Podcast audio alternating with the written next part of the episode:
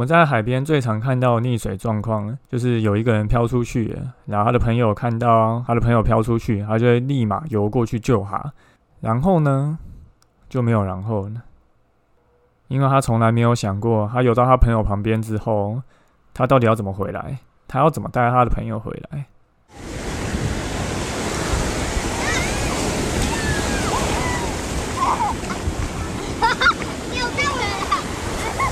现在时间下午五点钟，海水浴场关闭，请尽速从水里上来，谢谢。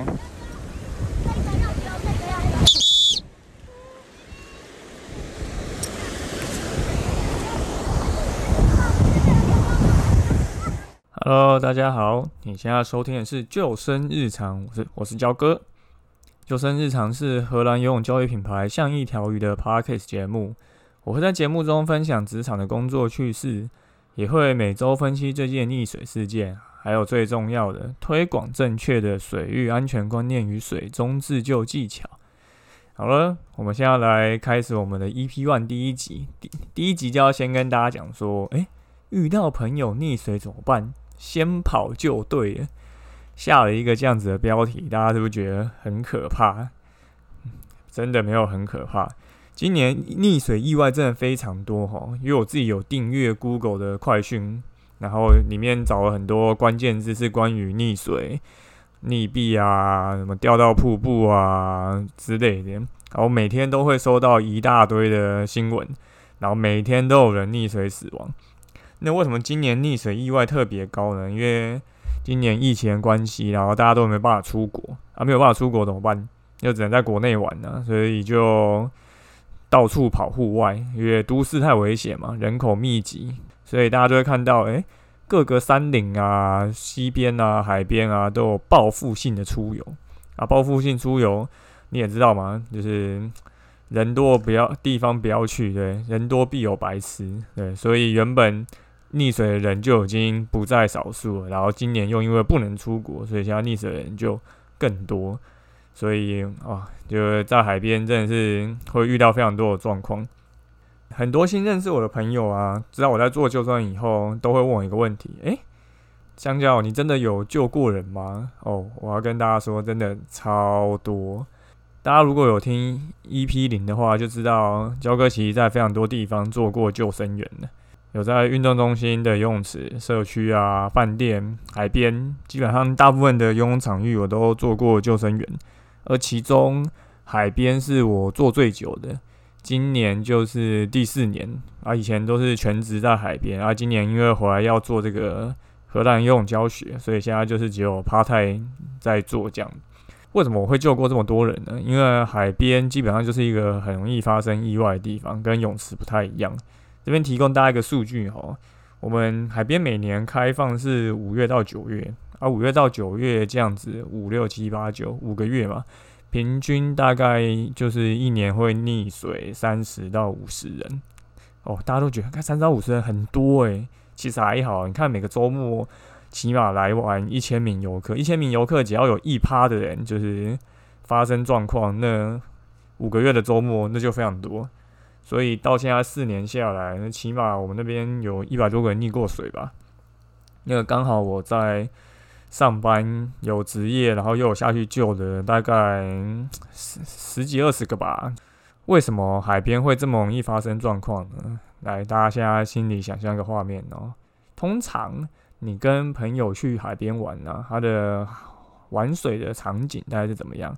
可能就是好友三五成群，男男女女，然后一起到沙滩，东西放在阳伞下、帐篷下，然后就下水去玩。你可能也不一定会穿着的一个。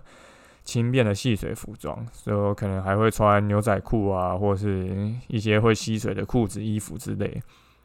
那所有人来海边玩水啊，都有一个很莫名的一种，就是冲动，就是海边都会围一个警戒范围嘛，我们就是会拉一块就是警可以玩水的区域，然后用绳子围起来。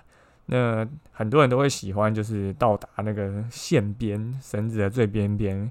然后拉着绳子在那边载浮载沉，然后给浪打，这样呜，然后就给浪打很刺激啊，然后随着浪一起跳啊，然后牵着手这样子，对，是真的蛮有趣的。可能这个对都市人来讲是一种舒压吧。但因为海边其实是有浪有流，然后有涨退潮，所以你到达线边的时候，线边其实通常就是一个比较深的深度。我们有去游泳池游过泳，就知道其实水深大概到胸口的时候，你就很难用走的，因为水是有水阻的。那何况是海边，海边有风有浪有流。对，那如果你刚好来那一天的海况是比较有稍微往外带的拉力，可能因为本身的流况或是因为涨退潮的关系，那你其实水深到胸口以后，你就很难用走回来的。台湾人其实大部分小时候都还是有受过游泳教育啊，因为学校体育课还是有游泳课嘛。那我们的义务教育里面其实也有规定说，一般要到毕业的门槛，其实是要游完二十五公尺才能毕业。虽然大家都知道，诶，好像就是随便都不小心就过了，憋着一口气游过啊，或者跟老师拉一下就过，不然哪会有这么多大学生，对不对？你看，下棋还是很多人不太会游泳啊。所以一般人对于自己会游泳的认知，这个 range 就跟大海一样宽呢。你问很多人会不会游泳啊？对他可能会说：“诶，我会，可是我不太会换气。”我真我真的觉得很莫名诶，不太会换气也可以称作自己会游泳，我真是百思不得其解。好，我们来想象一下这个场景哦，你去海边玩好啊，然后你到海域省的线边。海域绳的线边距离我们的沙滩起码大概就是有三四十公尺以上。你想象一下哦，你去海边的时候，你会带蛙镜吗？不会嘛？一百个人大概只有一个人会带蛙镜。有带蛙镜的那个人就是那种陈庸阿北，他不只会带蛙镜，还会戴泳帽。对，所以正常人去海边玩其实是不会带蛙镜的。好，那你可能还穿着一个非正式的泳装，因为你也不会穿泳裤去海边嘛。其实都是少数。你在一个胸口深的位置，你要在没有挖进的情况下往回游，对，那你会让头保持在水面游泳吗？因为我相信大多数人都没有办法在水中把眼睛张开，或是不敢，你就必须保持头在水面上游泳。根据我广泛的试调，我对于台湾会游泳的人，他们的会游泳的条件大概是这样子。要在能踩得到底的地方游完二十五公尺，不一定会换气就可以称作会游泳。我觉得很多人对于自己会游泳的定义大概就是这样子。所以你在海边，你没有蛙镜的情况下，然后一个水深到胸口，那你要怎么游泳？因为你没有蛙镜嘛，所以你就是会头想办法保持在水上，然后双手左右往前挥，想办法往前游。根据我的实际经验观察。正常的大概就是做五到十下挥手，大概就差不多没体力。毕竟头保持在水面上游泳是一件蛮困难的事情，对于大多数没有常常游泳的人来讲。然后呢，因为水是有阻力的嘛，你在线边你想要游回来，可是因为你之所以走不回来，是因为水有阻力，然后有往外的水流在带。那你用游的，你脚一离开沙地，然后开始游。你可能这个游的这个五到十下是没有任何的效果，然后甚至还会倒退路，结果就变成反而你游累了，想要脚踩在地板上休息，反而踩不到底，踩不到底，大家会怎么样？就会觉得很可怕，失去冷静，开始拼命挣扎，进去乱回。也不也没有想到自己可以做个水母漂漂出去，反正我们就算在岸上会看到你嘛，我们会去救你。可是多数人失去冷静，他就会忘记了这个判断，他也不记得他会水母漂这件事情，然后就溺水了。那这时候就要呼应到我们的主题：遇到朋友溺水该怎么办？先跑就对了。为什么要先跑呢？我们最常在海边遇到一个状况，就是有一个人他的朋友不小心流出去了。那不小心流出去以后呢，他就会想说：“那我要救我的朋友。”他就会跟着游出去。他可能就觉得自己会游泳，他就会跟着游出去。那他可能身上也没有携带任何的浮具，像是鱼雷浮标啊、游泳圈啊。那这时候如果他游到他旁边以后，然后呢就没有然后了。一般你要带你的朋友游回来好了，你游到他旁边，在你没有浮具的情况下，你只有两种做法。第一。你脚给他抓，用手游回来。第二，你手抓着他，用脚游回来。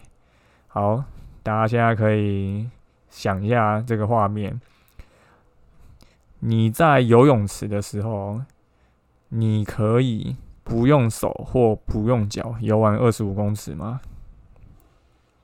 好，可以的，继续想。那你可以带着你的朋友游玩二十五公尺吗？在没有挖井的情况下。好，在我们想完之后，你就知道我们游去我们的朋友身边以后能有什么帮助吗？完全没有，因为你根本不可能在没有浮具的情况下，可以带着你朋友只用手或只用脚，在没有挖进踩不到底的情况下游回来。即便是有经过受训的救生员，我跟你讲啊，百分之五十以上绝对都没有办法办到这件事情。因为其实救生员的救援下水救援是最下策，所以多数人其实考完救生员训练以后，就也不会再去练体力嘛。就台湾的证照就这样啊，大家考到以后就拿来赚钱了，也不会想说要去精进自己的能力。所以你要他带着一个人，然后这样子游回来，其实是非常困难的。何况我们考试的时候是在游泳池考，还不是在海边这种有风有浪有流的情况下。所以呢，为什么我们 EP One 的主题叫做遇到朋友溺水该怎么办？先跑就对了。如果你是我的朋友，我跟你一起去玩水，我看到你被流出去了，我一定立刻往反方向跑。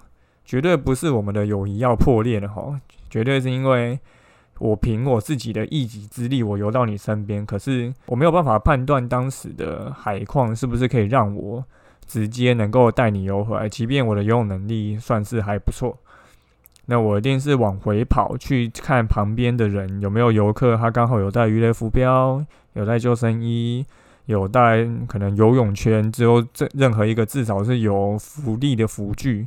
然后拿到以后，我可能才会游到你身边。那在这样的过程中，我们还必须要大声呼叫，喊说：“哎，有人溺水啦！”然后帮我打电话报警，帮我打电话叫海巡署。那如果刚好你身边没有游客呢？所以我我就只能跑回岸上，然后去拿我自己携带的鱼雷浮标啊、浮具啊什么之类。所以去海边玩有一点很重要，一定要自己带浮具。不管是鱼雷浮标、救生圈、游泳圈，或者是你要知道海边哪里有可以拿到这些东西，不然遇到状况的时候，你根本没有办法去救援你的朋友。台湾其实一般玩水的环境大概就几种嘛，泳池、溪边跟海边。根据消防署的统计啊，台湾溺水这几年的意外啊，溪边的发生几率是最大宗的，大概有四十二 percent 左右。海边大概是二十五，游泳池大概只有一点五 percent 而已，所以西边其实是溺水意外最高的场景。西边意外这个主题，我们之后会再拉出来讲，就再做一个比较详细的说明。所以我们刚刚海边的状况已经讲了嘛，就是先跑就对了，你们的友谊绝对不会这么的容易破碎，而是你要先去确保你自己的安全，拿到这些浮具。再到你朋友身边，才是对你们两个最好的方式。一般我们刚刚讲的这三个溺水环境啊，海边做法基本上都这样。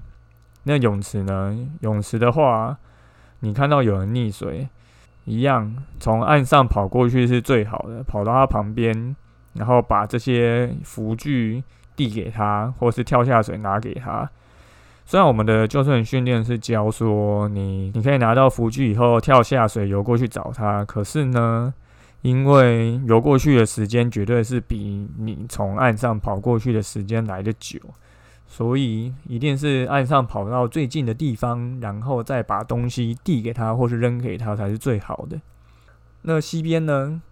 溪边其实会这么容易发生意外，是因为溪边的流速其实常常会更快，而且台湾的溪陡峭、溪水冰冷，其实还有非常诸多的原因，之后我们会再提。所以简单来讲，溪边发生意外，你看到你朋友掉到水里一样，先大声呼救，这里有人溺水了，这里有人溺水了，然后立刻找手边的浮具，什么鱼雷浮标、救生圈、游泳圈一样，然后溪边你可能会有保冷箱，保冷箱也是有浮力的。防水袋，防水袋卷收起来也是可以成为一个浮具，想办法递给他或者是扔给他。我知道大家都会有一个下意识的想法要去救你的朋友，可是这件事情真的是需要极力去避免的，因为你游到他身边真的是没有办法有什么样的帮助，反而只会让救援的过程变得更加的困难。像我们一般在海边救人的状况，通常都不会是一个人溺水，很多都是一次三五个人一起溺水，因为你可能溺水的，然后你的朋友要游过去救你，你的朋友游到你旁边，发现他没有办法把你带回来，诶，他也溺水，然后再下一个人他又游过去，然后就一堆朋友一起游过去，然后一堆人一起游不回来，然后一堆人一起溺水，所以我们每次救人都是一狗票救生员一起下去救。就心真的很累啊！大家真的不要就是义气这么重，直接冲下去救你朋友。水域安全观念真的非常重要，你要知道在什么情况下适合下水救援，要怎么去判断这些状况。最好的方式就是先保护好自己的安全，再去救援其他人，至少可以让你的生命安全有比较好的保障。我们救生守则第一条也是最重要，岸上救援先于下水救援，真的逼不得已才要下水。所以懂得工具的运用，怎么判断水域安全，知道什么样的状况应该要怎么做处理，就是我们开这一个救生日常 p a r k a s 最主要的目的。所以今天就先跟大家分享这个。因为现在还在夏天，然后还是一个玩水的旺季，就是一个还会有很多人溺水的状况。而且因为现在疫情的关系，应该到年底我猜都不能出国，所以溺水的意外一定还是会持续增加。对，先跟大家分享这个正确的观念。你遇到朋友溺水怎么办？先赶快跑掉，去拿浮具，顺便呼喊救援。如果自己能力许可。再游回去他身边，带着他。那假设你们两个真的都一起回不来，至少你呼救，有人会帮你去做求援，而你们两个也会因为有浮具的关系，能在海面上或是在溪里撑比较久的时间。那这样对你们两个才是一个最安全、最有保障的做法。好，今天就差不多讲到这边，感谢大家今天收听救生日常，我是焦哥。如果你喜欢我们的节目，请到 Apple Podcast 留言并给我们五颗星，然后推荐给身边的朋友。现在夏天真的玩水的人真的很多，但我们也常常看到很多意外，都不是一个人溺水，而是一群人溺水，然后就一起发生了一些憾事。对，真的是需要大家一起把正确的观念就是分享给大家。所以，如果你喜欢我们的节目，就是可以赶快。多分享给你的身边那些你重视，然后或是喜欢跑去户外玩的朋友。如果你有 IG 账号，也可以私讯我们。如果你有想说什么话，或者是你有想听什么主题，都欢迎跟我们说。好，那我们今天的节目就到这边，我们下次见，拜拜。